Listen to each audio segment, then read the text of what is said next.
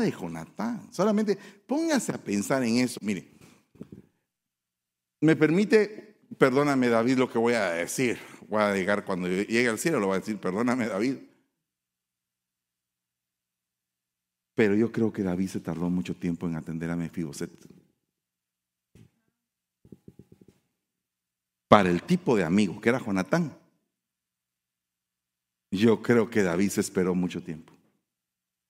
Perdónenme, yo cuando llegue allá le voy a preguntar sus razones. O puede ser que no se haya tardado mucho tiempo, pero a mí me deja ver en la Biblia como que se tardó. Y un día amaneció como que con cargo de conciencia y dijo, ¿habrá alguien a quien el rey pueda hacer misericordia? De la casa del rey Saúl. Siento como que, siento como que un David como que altivo en su posición de rey, perdóneme. Tal vez estoy hablando de más, pero, pero siento como que David ese día dijo, ok, voy a tener que hacer misericordia porque hay un pacto. Y se recordaron de Mefiboset. Y Mefiboset estaba lisiado, estaba todo hecho pedazos. Imagino que ha de haber llegado temblando, ¿verdad? A ver al rey. Y entonces le cambian la vida. Pero de repente se levanta Absalón, eh, tiene que salir David huyendo y Mefiboset se queda con Siba, con su siervo, y no se va con el rey David. Es como típico de la iglesia que se queda. Y cuando David regresa le pregunta, ¿por qué no te fuiste conmigo?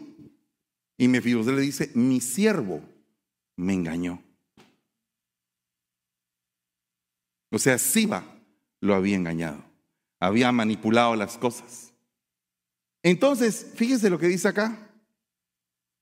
Dice Mefiboset, Siba se puede quedar con todo.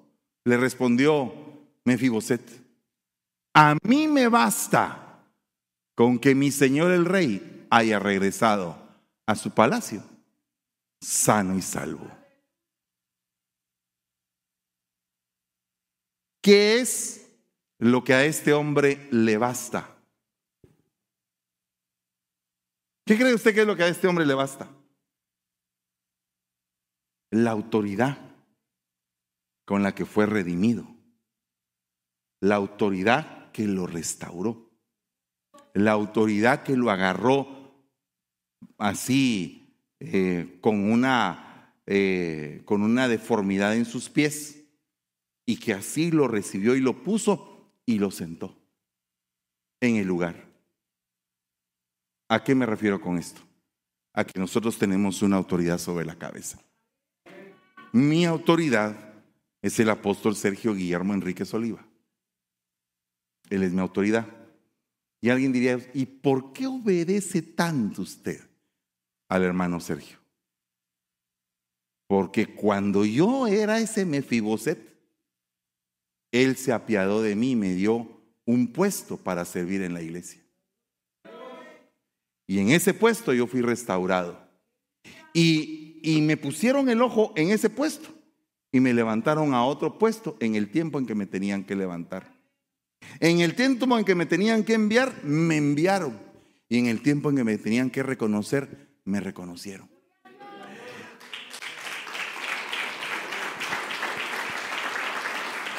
Entonces, ese proceso del que yo le hablo han sido más de veinte y pico de años. ¿A dónde me podría ir yo? ¿A dónde? ¿A qué lugar me podría ir yo? ¿Bajo qué cobertura? Mire, perdónenme. Si yo tendría que salir y me voy a, a refugiar a otra cobertura, ¿qué cobertura entendería todo el proceso que yo viví. ¿Qué cobertura tendría que eh, entender el proceso que llevé para estar en ese punto? Entonces, eh, lo que dijo Mefiboset es, me basta con saber que mi autoridad está bien.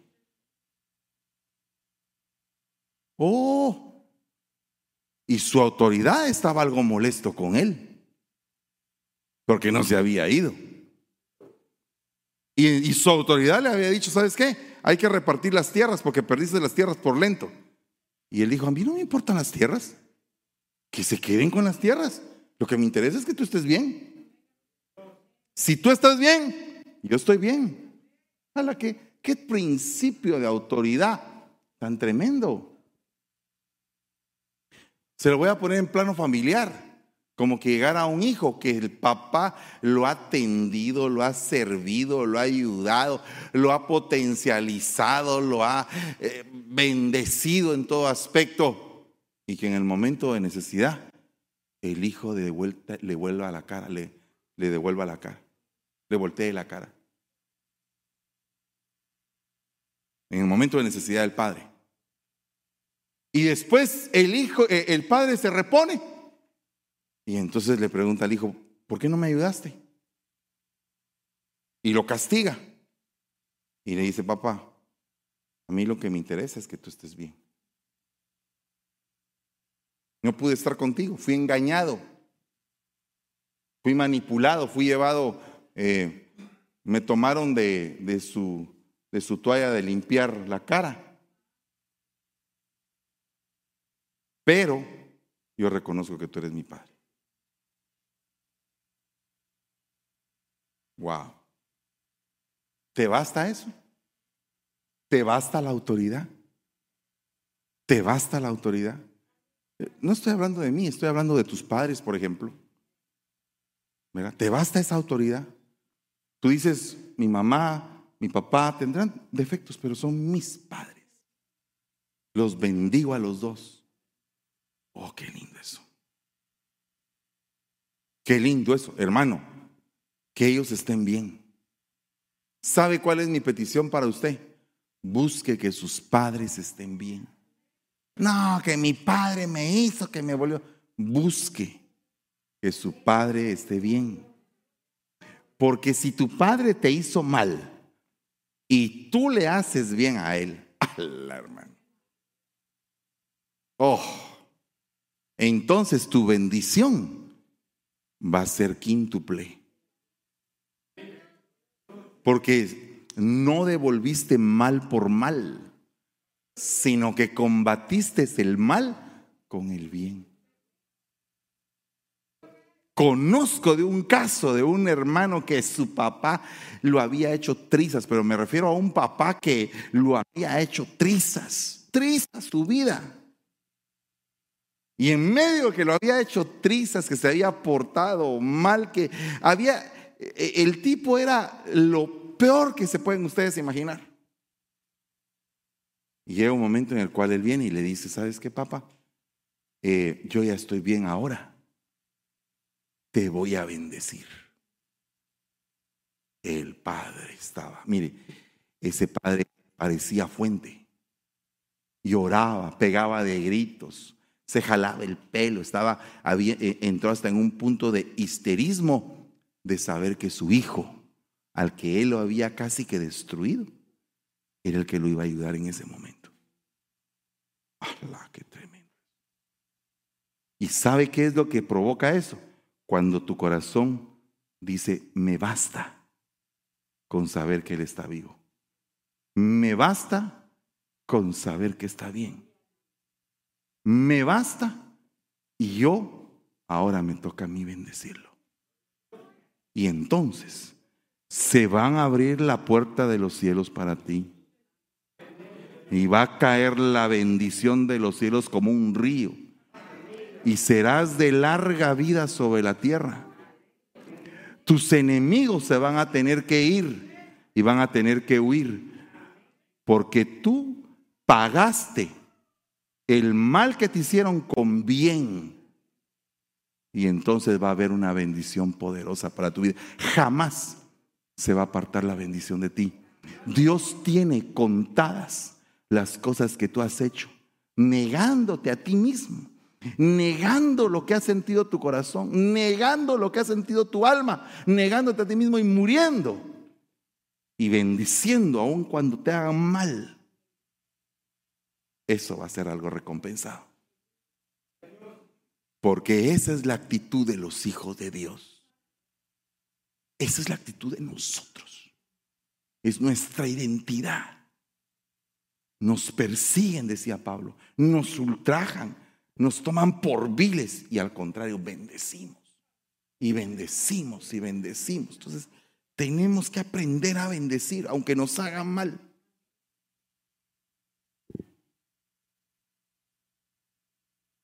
Tenemos que aprender, porque es un aprendizaje espiritual el que tenemos que alcanzar.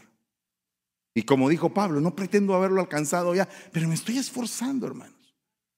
Yo quiero que usted entienda que su pastor, al igual que usted, pasa, pasa luchas y que está aprendiendo. Todos estamos aprendiendo en este camino. Pero el Señor me dio este privilegio, este honroso privilegio. Dice la Biblia, cuando el ángel extendió su mano hacia Jerusalén para destruirla, el Señor se arrepintió del mal y dijo al ángel que destruía al pueblo, basta, detén ahora tu mano. Y el ángel del Señor estaba junto a la era de Arauna o de Ornán, Jebuseo. Entonces, si tú has estado ahora en un proceso de destrucción, donde tú dices, el Señor se enojó conmigo. Y si tú recibes esa palabra hoy, porque esto estaba pasando, porque David había desobedecido a Dios. Había sido seducido por Satanás, dice. Y lo que estaba haciendo era saber con cuántos contaba, cuál era su poder, cuál era su estado de fuerza y se le había olvidado que su fuerza estaba en el Señor. Entonces vino una destrucción que él mismo no la podía parar. Y estaba viendo cómo el pueblo sufría. Y él decía, Señor, pero ¿por qué no es conmigo el problema? Mátame a mí si tú quieres, haz conmigo lo que tú quieras. Pero no con el pueblo, el pueblo no ha hecho nada, yo tuve la culpa. Pero él estaba viendo la destrucción que él mismo había provocado. Y esa es una destrucción terrible, hermano. Cuando uno ve que uno mismo provocó la destrucción, es algo bien delicado. Y el Señor dice, basta. ¿Qué pasa si ese basta te toca hoy a ti? Y lo que se venía destruyendo para. Y ya no va a continuar la devastación. ¿Qué pasa si de repente el enemigo te está diciendo, esto que te está pasando, bueno estuvo? está pasando por esto. ¿Y qué pasa si el Señor dice, basta? Basta.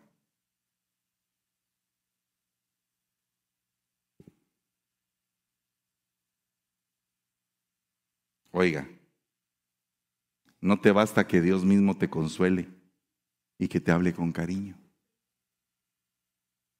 Y si Dios para la destrucción y hoy dice, te voy a hablar con cariño otra vez.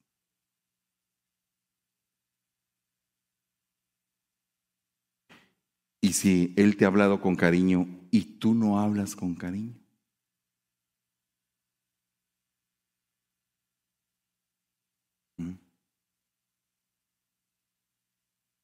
Terrible, ¿verdad?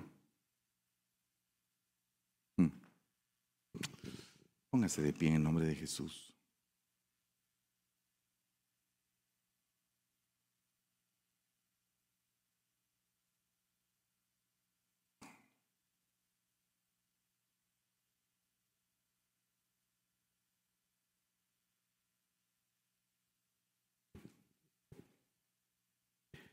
Señor, no merezco que entres bajo mi techo. Pero basta con que digas la palabra. Si tienes la Santa Cena ahí en tu mano y le quieres decir al Señor, por favor, quiero estar saciado, quiero que, si es posible, tú pares la destrucción. Te pido que vengas al frente si tienes ese deseo. Dice la Biblia,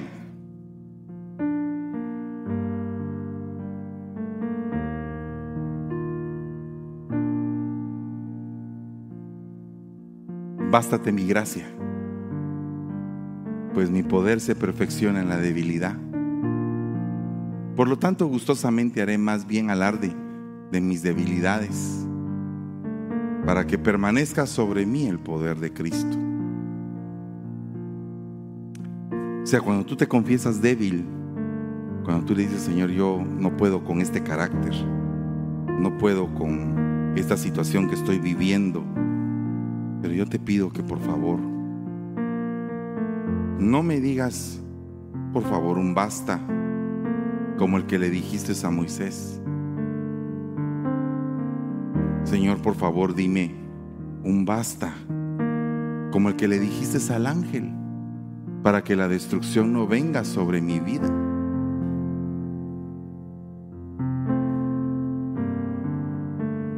Cuando hablamos de nuestras debilidades y decimos, Señor, yo necesito ayuda. Porque hay aquel canto que dice, porque soy un necesitado, un menesteroso, que no sabe vivir sin tu presencia. No sé si sabes ese canto, Ceci. ¿Te lo sabes o...? ¿Sí? Bueno, tal vez lo podemos tocar si, si se lo saben o Dani tal vez se lo sabe. el que se lo sepa, levante la manita y ya yo me lo sé y lo vamos a ministrar en el piano. Eh, yo creo que todos somos necesitados, hermano. Somos esos menesterosos, esas personas que están en un punto donde, donde decimos, Señor, ¿cómo es que te has apiadado de nosotros? Póngame atención, por favor, estamos ministrando. Póngame atención, mire. Es importante este punto porque es el punto reflexivo, espiritual, donde cada quien dice, estoy de esta manera. Necesito de tu ayuda. Necesito de tu. Necesito cambiar. Necesito un nuevo corazón. Un corazón que pueda ser conforme al tuyo. En el nombre de Jesús Vengo bendiciendo, Señor, a esta manada pequeña, Padre. A este grupo precioso de aquellos que no se cansan de buscar tu nombre. Señor, permite, Padre, que experimentemos lo precioso de tu restauración en nuestras vidas. Y que la obra que has empezado en nosotros quede completa, Señor. Danos, Padre bendito, tu perdón, tu misericordia, tu amor. Nos has dado paciencia y nos has tenido paciencia. Señor, permite que entreguemos esa paciencia también a otros. Permite que tengamos paciencia con todos los demás Ayúdame, por favor, Señor, a estar delante de ti en santidad y en amor. Todos los días de mi vida, los días que queden de mi vida, Señor, que los podamos vivir en santidad y en amor. Porque este es mi cuerpo, dice el Señor que es entregado por ustedes para el perdón de los pecados. Hagan esto en memoria mía, dice el Señor. Amado, te recibimos en este pan en el nombre de Jesús. Comamos del pan.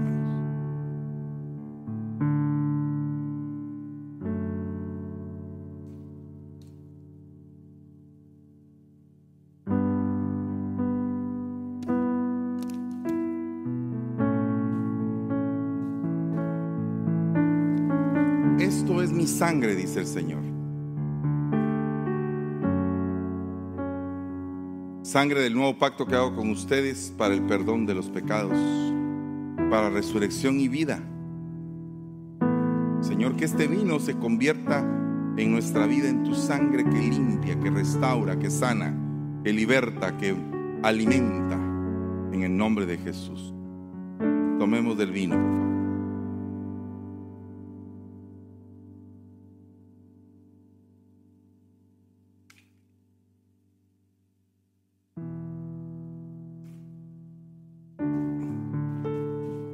Señor, te damos gracias, Padre. En el nombre de Jesús, por favor, Señor, Gracias, Padre Santo. Cantemos ese canto que es ahí quietecito.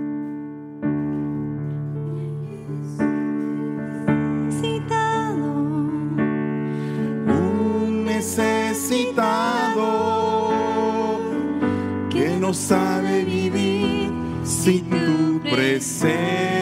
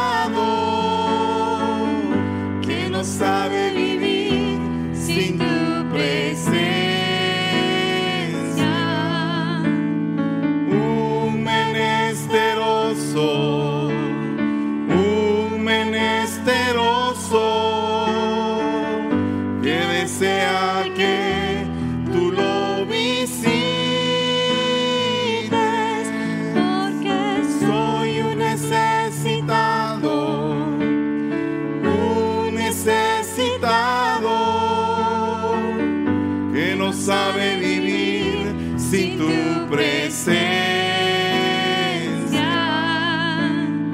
Un menesteroso, un menesteroso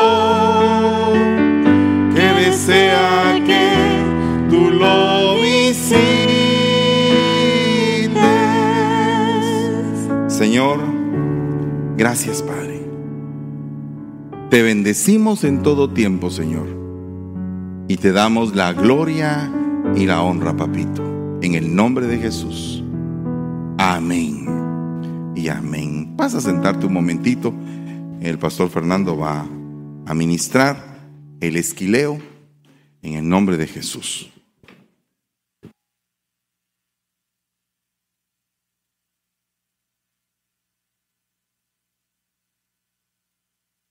Dios los bendiga, hermanos. ¿Cómo están? Bendecido, ¿verdad? Qué bonita palabra y la presencia del Señor. Hermanos, quisiera ministrar el, el esquileo. ¿Cuántos aquí saben qué es el esquileo? ¿Todos sabemos qué es el esquileo? Ok, qué bueno. Le voy a leer aquí una parte, eh, por qué es importante el esquileo. El esquileo de las ovejas, pese a las apariencias, es importante para la salud de las ovejas. Así se evitan infecciones, la ceguera provocada por la lana, la obstrucción en las vías urinarias y la dificultad o imposibilidad de levantarse por el peso del vello. La, el exceso de lana a veces lo podemos ver como eh, las bendiciones que el Señor nos da y muchas veces esas bendiciones nos producen comodidad y no nos permiten avanzar y movernos. Entonces, a veces es necesario que nos recordemos quién es que nos bendice, buscar de lo que tenemos y presentarlo delante del Señor. Y yo le preguntaba al Señor, pero ¿cómo podemos entenderlo en una manera en el Espíritu? Y el Señor me decía, dile a mi pueblo que realmente soy yo el que los ha bendecido. Y yo creo que todos los que estamos aquí entendemos ese principio, que todo lo que nosotros tenemos y lo que hemos podido tener es porque el Señor nos los ha entregado. Amén. Entonces, muchas veces eh, el Señor manda el esquileo. Y en casa, el esquileo, ¿por qué lo hacemos? Somos una casa apostólica. Realmente nosotros, eh, la obra que se hace es una, una obra realmente ahorita, hermano, como decía el apóstol, hay una iglesia en, en Italia, o sea que el ministerio realmente se está expandiendo. Hay misiones, hay tantos lugares donde se está cubriendo necesidad. También tenemos que estar como iglesia poder tener una plataforma donde nuestros jóvenes no se pierdan. Los, los, los esquileos sirven para poder seguir avanzando. Se compran pantallas, se compran equipo de sonido, se compran cámaras, se compran tantas cosas que se compran en la iglesia y es importante nosotros eh, poder estar visibles para tanta necesidad que hay en la tierra y también para nuestros jóvenes. Amén. Entonces, el esquileo realmente es una ofrenda especial que nosotros presentamos delante del Señor. Eh, digamos que la, la ofrenda, le voy a leer aquí un versículo. Si va conmigo a Deuteronomio capítulo 18, verso 4, dice, le dará las primicias de tu grano, de tu mosto, de tu aceite y del primer esquileo de tus ovejas. Esto, como usted sabe, eh, digamos, los sacerdotes eh, recibían las primicias del pueblo de Israel. Entonces nosotros como pueblo tenemos que presentar lo mejor, lo mejor que haya en nuestro corazón, porque es para el Señor. Y yo no quisiera que usted tuviera en su pensamiento, oh, es que yo ya diezmé, ofrendé, eh, esto ya como que es un extra. Sí, es una primicia. Es donde usted va a su intimidad. Usted sabe que tiene que diezmar y ofrendar. Pero digamos, usted va a su intimidad y usted realmente le dice al Señor, ¿qué es lo que yo puedo presentar realmente delante de ti? Entonces, hay una bendición. Cuando usted dispone su corazón, hay una bendición porque hay un principio de obediencia. Amén. Entonces, póngase de pie y yo lo voy a bendecir. Y si necesita sobre, eh, levante su mano y se le puede entregar el sobre. Y si no trajo usted su primicia, su esquileo, lo puede preparar durante la semana y lo trae el otro domingo. Amén. Ok. Yo voy a orar por usted y usted ora por mí también. Padre, te doy gracias, Señor, por este momento tan especial, Señor, un tiempo de adoración, Señor, donde venimos, nos presentamos delante de ti, Señor. Bendigo este pueblo hermoso, Señor, que tú has puesto en este lugar, Padre. Yo te suplico, Señor, que todo aquel que trae una necesidad, Señor, seas tú supliéndola, Padre. Aquel que necesita, Señor, por favor, prohíbele, Padre. Yo bendigo las mesas aquí, Señor, representadas. Bendigo cada rincón de sus casas en el nombre de Jesús. Declaro que viene un tiempo de abundancia y todo aquel que siente que tiene una escasez, déjame decirte, este es tu tiempo y viene un tiempo para tu vida. En el nombre de Jesús, recíbelo. En el nombre de Jesús, Padre, bendecimos esta ofrenda, Padre, bendecimos y lo consagramos para ti, Señor. En el nombre de Jesús. Amén y amén.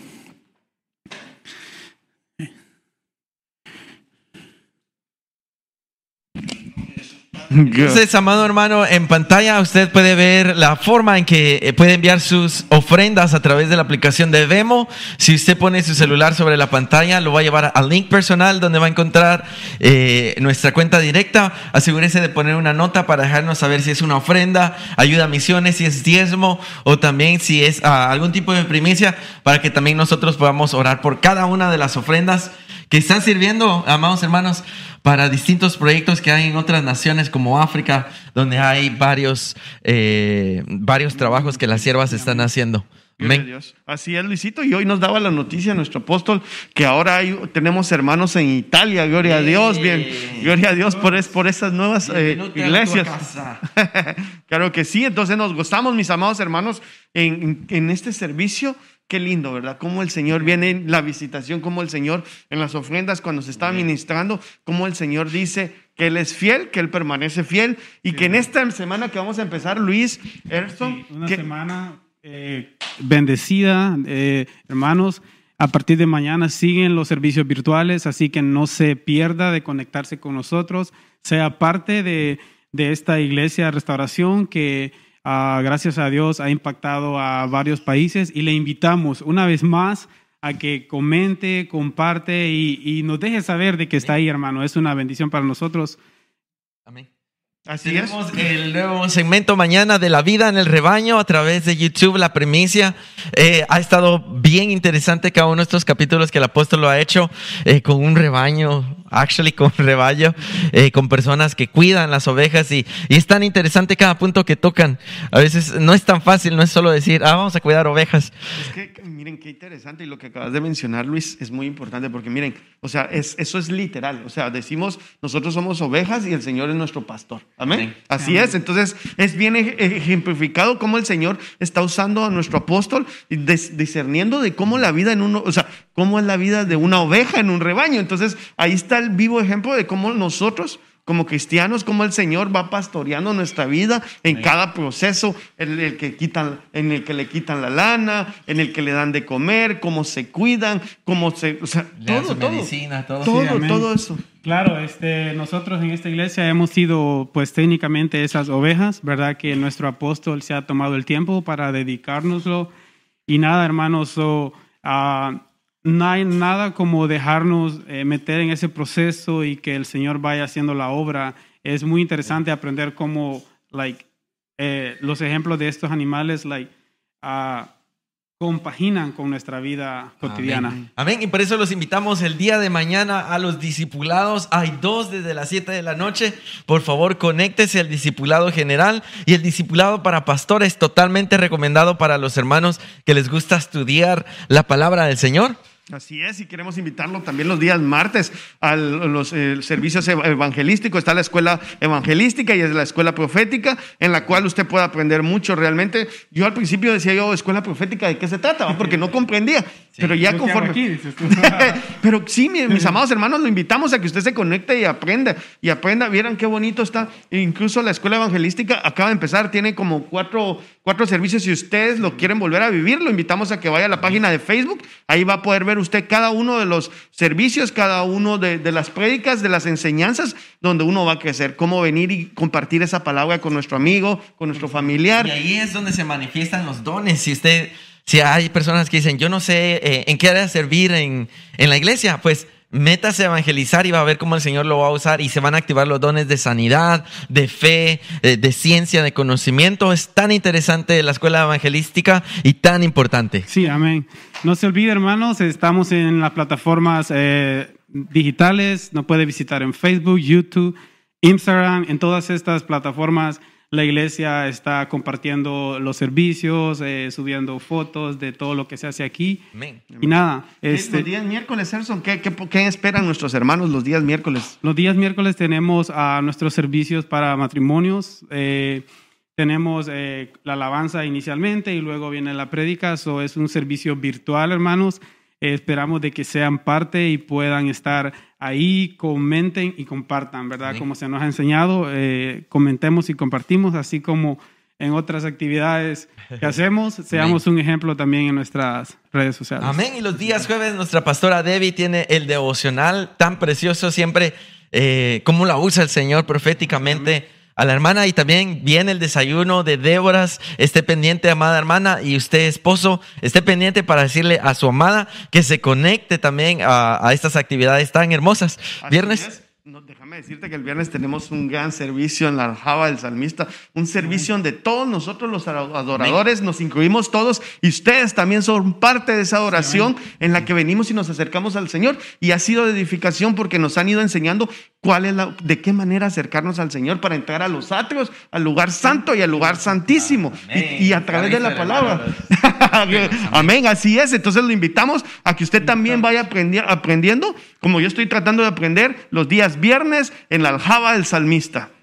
Sí, entonces nada, hermanos, este ah, los invitamos, ¿verdad? Y que el próximo servicio presencial sea otra vez de bendición para todos. Amén. Son dos servicios los días domingos en la tarde desde la Isla del Tesoro, empezando desde las 3. Pero véngase un poquito antes, lo invitamos a Café Joy, donde puede disfrutar un buen tiempo con su familia antes de entrar a la iglesia. No haga almuerzo, venga y comparta con nosotros y disfrute de la presencia del Señor en familia. Así es, así es, Luis, algo bien bonito, mis amados hermanos, el compartir con los hermanos, el, estar en convivencia con ellos. Lo invitamos, si usted no pudo venir el día de hoy, lo invitamos que el próximo domingo usted venga con, Sí, con nosotros. Haya sido lo que haya sido el motivo por el que usted no pudo haber estado hoy, las puertas de la iglesia están abiertas para que el próximo domingo nos podamos abrazar, darnos la mano y Amén. gozarnos en la alabanza. Amén. Pues mis amados hermanos, el tiempo ha terminado, nos Así hemos gozado el día de Sí, hoy en el servicio al Señor. Esperamos que usted se vuelva a conectar con nosotros en el próximo servicio. Amén. Recuerde- Todo este equipo le da a usted una bendición y un abrazo virtual, amado hermano, y lo esperamos, Erson. Eh, claro, los esperamos que, vengan hermanos, no se detengan, esto continúa y los esperamos aquí. Entonces el grito, nosotros Somos somos Restauración, Ministerios Ebenecer, San Francisco. Una palabra que restaure y alimente mi interior, que me muestre el camino a tu corazón, sanándome en Ebenecer. Restauración. Ebenecer